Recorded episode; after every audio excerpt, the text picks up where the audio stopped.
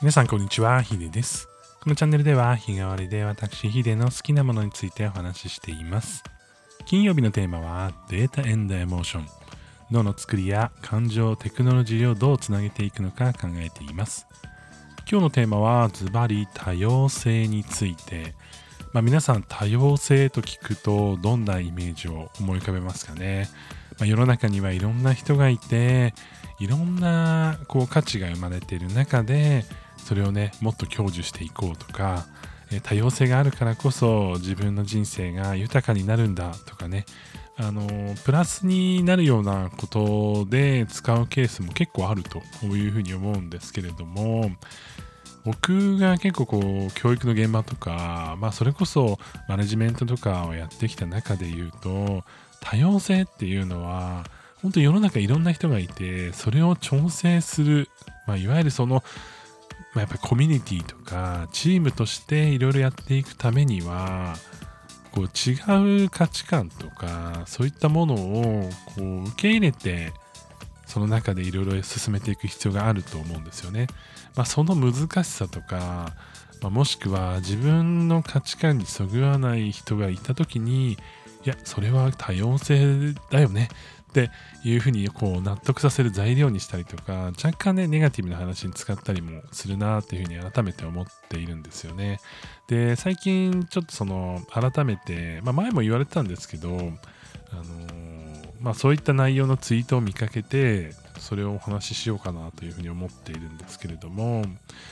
まあ、そのツイートの内容としては、まあ、多様性はみんなが快適な世界ではなくみんなが少しずつ不快な世界ですという話をしているんですね。まあ、自分の価値観っていうものと他の人の価値観っていうのは必ずま異なってくるものだったりするので、まあ、そこに対して嫌悪感を持つっていうのは人間としては正しいことだと思うんですよね。でその中でその価値観の違いっていうのをこう嫌悪感を持ちながらそれでもみんなで一緒に頑張っていこうねとか、まあ、それはそのそういうものだよねっていうふうに容認して、まあ、不用意に攻撃しなかったりとか、えー、まあ何て言うんだろうなこう理解するまでいかないんだけど、まあ、それがあることっていうのを認めるっていうことの大切さみたいなのをこう話してたんですよね。で結構こうインクルーシブな教育であったりとか、まあ、多様性を語る上では結構大事な概念でいろんなところでこういうふうに言われてたりするんですけれども、まあ、自分のねこう嫌なことっていうのは相手にとって好きなことだったりするかもしれないじゃないですか。で、それを、こう、なんだろう、僕は嫌いなんだけどって全部言ってたら、なかなかね、その前に進まない、まあ、他の人にとっての、その、まあそれは自分やられたら嫌じゃないですか。なので、なんかそういったあの概念として、なんか多様性っていうのが語られる時に必ずセットで出てくるんですよね。で、昔はそんな多様性がなかったのかというと、そういうわけじゃなかったんだと思うんですけど、やっぱりなんかその本流みたいなものが結構大きくて、なんとなくそこに従っていれば、なんだろうな、人間人間というか社会の8割ぐらいはなんかなんとなく救われるかなみたいな感じのその大きな流れっていうのはあったんだと思うんですよね。ただ今の時代、まあ、変化してるところで言うとやっぱりその自分の価値観を出せる場所っていうのがたくさん増えてきてかつ自分の価値観を出してもこう生きていけるもしくは食っていけるとかなんかそういう世界が結構増えてきてるんだと思うんですよね。でその中であのさらに言うと例えば YouTube とか SNS とか含めて自分がマイノリティだと思ってたんだけど実は意外といるじゃんと。まあ、実際社会としてはマイノリティかもしれないんだけど、まあ、意外と仲間いるんだなっていうそのマイノリティにとってのポジティブな話とじゃあそのマイノリティがたくさん出てくるっていうことは結局のところ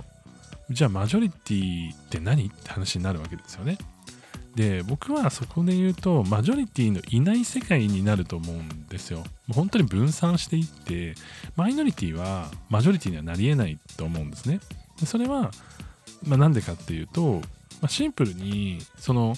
なんていうの絶対数自体が増えてるわけじゃないからなんですよね。まあ、可視化されて、まあ、つながりはできたとしても、全員がそれをやるっていう世界にはならないわけですよ。で、よくなんかその、いろんな活動、そのマイノリティと言われる方々とか、まあ、僕自身もね、結構なんか、あの、例えば発達障害とか、そういったものの、その、まあ、うちの子もそうですし、僕自身も、まあ、一部そうだと思うんですけども、そういったものに悩まされた時に、みんながこうなればいいのにとは思わないんですよね。みんながマジョリティ、これがマジョリティになってほしいとは思わなくて、でも、なんかやっぱりこう、訴えていくこと、多分仲間を見つけて、マイノリティ、マイノリティって言葉が良くないかもしれないですけど、まあそういう、あの、今までの本流とちょっと外れたところに、え、ちょっとあるような、えー、ものが好きとか、もしくはそういう傾向とあの特性があるとかね、そういったものをこう意識したときに、その、つながっていてもマジョリティにはなり得ないなと思っていて、で、たくさんのマイノリティが生まれていくっていう世界になると思うんですよ。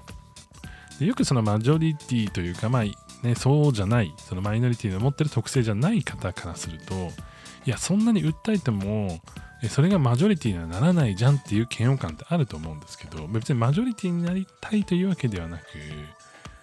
なんかそういう、こう、なんだろう、みんながちょっとずつその分散していく、その小さいその特性、でも濃い特性ですね。え、で、こう集まっていくっていうことを認めて、ちょっとずつその距離感が離れていく。まあ、それは、あの、なんていうんだろう、嫌悪感があるっていうタイミングで、あのやっぱりぶつかってしまう場合とかってあると思うんですよね。でそれをこうちょっとずつ距離を取ってみんながあのちょっとずつ不快なんだけどでもちゃんとそれは社会として受け入れるみたいな感じになるのがこの多様性なんだろうなっていうふうに思うんですよね。で結構教育の現場とかだと難しくて何が難しいかってやっぱ子供って正直にこれは嫌だって言うじゃないですか。で嫌だっていうと相手はそれをこう自分を否定されたように感じてしまうんですよね。シンプルにこう違う価値観だよっていうことを表現したいのにみんななんか嫌だとか嫌いとかになってしまうわけですよ。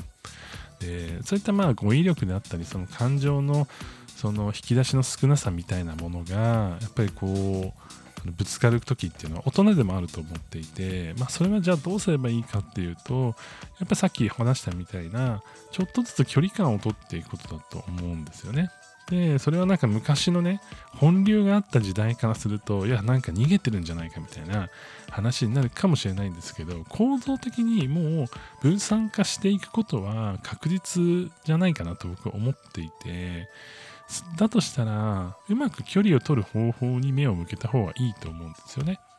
だから、その、なんだろうな、嫌なものからには否定せず、ちょっと距離を置いたりとか、まあ、その中で見えてくるものってあったりとか、自分で近、またさらにそこで、じゃあ離れたからこそ、あの他の自分近い人と出会える機会あの可能性も高いかなというふうに思うし、そういったものをうまく大切にしていって、くと多様性っていうものがようやくなんかまた形になってくるんじゃないかなっていうふうに思っています。えー、今日はですね、多様性の話をね、ちょっと長々としてしまいましたが、なんかなかなか難しい問題だと思いますしあのじゃあ実際現場でどうしたらいいのかみたいなところってあると思うんですけども、まあ、僕はね改めて自分の好きなものとか相手の好きなものとかを尊重しつつ、まあ、ちょっとそれが合わないんだったらその瞬間は距離を取ったりとか人と距離を取るってよりはそのそういう話をすることから距離を取るとかなんかそういう風な形でね、うまくやっていけたらいいんじゃないかなって思ってますし、えー、子供にもね、ちょっと悩みがあればね、そういうの聞いてみたいなという風に思っています。それでは皆さん良い一日をお過ごしください。ヒデでした。